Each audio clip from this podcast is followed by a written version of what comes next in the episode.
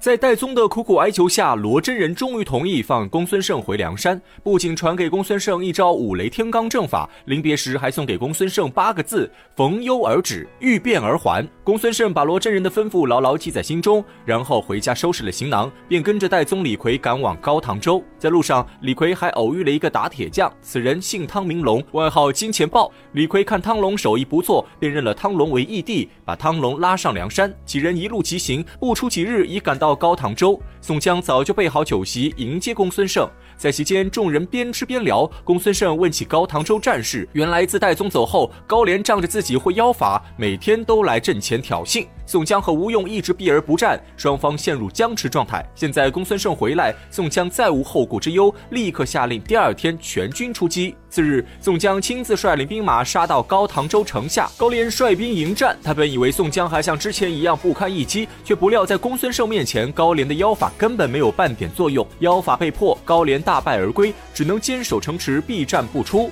而宋江则兵分四路，从四个方向对高唐州发起猛烈进攻。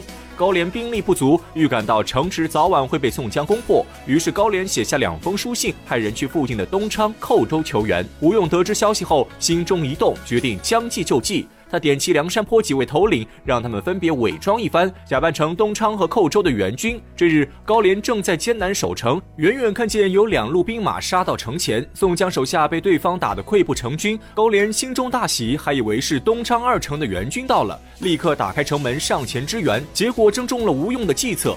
混战中，高廉被雷横一刀斩杀，高唐州也被宋江轻松攻下。宋江率军进城后，第一件事就是寻找柴进的下落，可找了半天都找不到柴进踪影，叫来狱卒一问，才知道在宋江攻打高唐州时，高廉就想直接杀了柴进。多亏看守柴进的狱卒佩服柴进为人，谎称柴进已经病死了，但实际上偷偷把柴进藏到了一口枯井中。宋江听后，立刻带人赶往枯井，这才终于救出奄奄一息的柴进。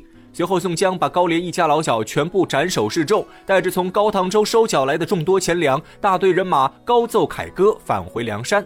高唐州失陷的消息很快传到东京，高俅一听，勃然大怒。高廉是他的叔伯兄弟，现在却被梁山贼寇杀死，高俅当场发誓必报此仇。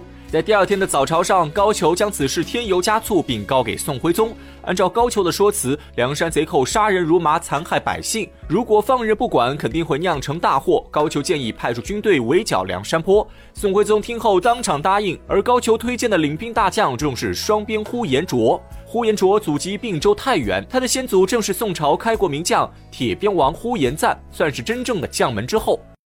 呼延灼从小熟练武艺，本领十分高强，有万夫不当之勇。因为善使两条水磨八棱钢鞭，人送外号“双鞭呼延灼”。目前，呼延灼正在汝宁郡任都统之一职。接到朝廷的调任命令后，呼延灼星夜出发，赶往东京。高俅将呼延灼引荐给宋徽宗。宋徽宗看到呼延灼仪表堂堂，威武过人，当场龙颜大悦，直接赐给呼延灼一匹踢雪乌骓马。谢过深恩后，呼延灼和高俅商量如何攻打梁山坡。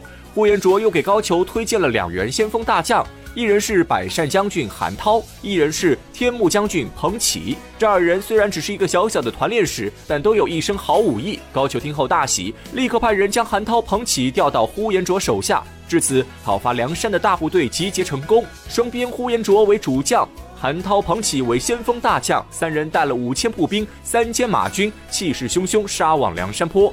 而宋江得到消息后，立刻调兵遣将，准备迎战呼延灼。先锋大将韩涛首先来到梁山脚下，宋江这边大将秦明早已等候多时，二人各自拍马出战。韩涛虽然武艺不凡，但和秦明比起来还是有些差距。二人交手二十多回合，韩涛渐渐体力不支，正要拍马逃跑时，背后中军主将呼延灼到了。呼延灼二话不说，挺起双鞭替下韩涛，正要和秦明决一死战时，秦明背后第二波人马到了，来人正是豹子头林冲。秦明按照计划撤出战场，林冲挺枪出马大战呼延灼，二人斗了五十回合左右不分胜负。这时林冲背后第三波兵马到了，来人是小李广花荣。阵营上，天目将军彭起二人在马上斗了二十多回合，眼看彭起不是花荣对手，呼延灼又挺起双鞭来战花荣。二人斗了数个回合，梁山第四波兵马也到了。这次是一丈青扈三娘。彭起看扈三娘是一员女将，心中有了轻敌之心，挺起大刀来战扈三娘。结果斗到二十多回合时，彭起被扈三娘用套索轻松活捉。呼延灼眼看先锋大将被扈三娘生擒，气得怒发冲冠，拿着双鞭截住扈三娘。二人斗了十几回合，扈三娘不是呼延灼对手，险些被呼延灼打落马下。多亏梁山第五波兵马赶到。并尉迟孙立出手拦下呼延灼，这才救了扈三娘一命。这孙立和呼延灼使用的都是钢鞭，二人在马上你来我往，捉对厮杀，斗了三十多回合不分胜负。而呼延灼背后的韩涛急切想救彭起，于是直接下令发起进攻。双方上万兵马瞬间混战在一起。本来宋江和吴用的计划是将梁山兵马分成五波，靠车轮战消耗对方，然后发起总攻，一举击溃对方。可到了实际战场上，宋江才发现情况不妙。原来呼延灼虽然只有三千马军，但这些马军却是全副武装，不仅士兵个个身穿铁铠，就连坐下马匹也被保护得严严实实。浑身上下都是重甲护身，只露出四只马蹄，这才是呼延灼的秘密武器，名叫连环马。这三千连环马都有重甲防护，普通弓箭根本射不穿甲胄，而这些马军的弓箭却可以轻松射伤梁山士兵。双方刚一交战，宋江这边就被冲得七零八落，伤亡惨重。宋江见势不妙，立刻下令鸣金收兵。就这样，梁山与呼延灼的首战告一段落。虽然梁山生擒了先锋大将彭起，但正面战场上还是呼延灼占据优势。等到次日，宋江心中不服，率兵与呼延灼再次交战。这次呼延灼暗藏后手，他早已命令把三千连环马分成一百队，每三十匹马就用铁环连锁，离敌较远时用弓箭射击，等到了敌人身前时就换成长枪冲锋。宋江不知呼延灼的计策，还是按普通阵型对敌，结果呼延灼用一千步军当掩护，看这时机已到，呼延灼一声令下，一千步兵左右分开，从中间跑出几队连环铁马，这些连环马横冲。直撞，刀枪不入，宋江的阵型瞬间被冲散，根本没有反击之力。宋江带着众位头领仓皇逃窜，幸好水面上有李俊等水军头领率兵接应。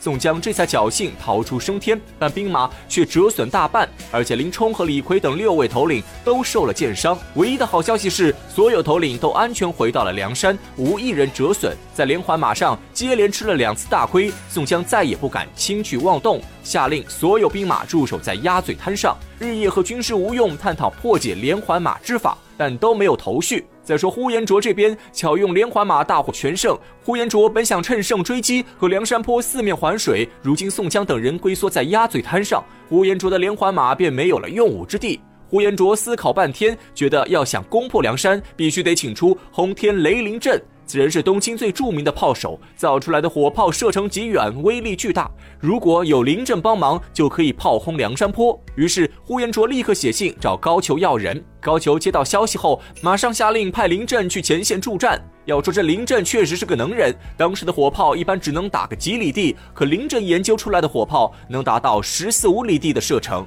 他在梁山坡水边架炮，失手的第一炮就打到了鸭嘴滩小寨，这可把宋江等人吓得不轻。要让林震再研究下去，梁山水寨早晚要被林震轰灭。于是吴用定下一招诱敌之策，派水军头领故意挑衅林震。林震不知是计，为了争夺功劳，带人上船追击对方，结果被阮小二凿破船底，当场生擒。宋江以礼相待，又拿出老一套的忽悠套路。此时彭起在宋江的感化下，已经投降了梁山，当了梁山头领。林震在宋江的好言相劝下，也顺势加入了梁山集团。呼延灼炮轰梁山坡的计划就此搁浅。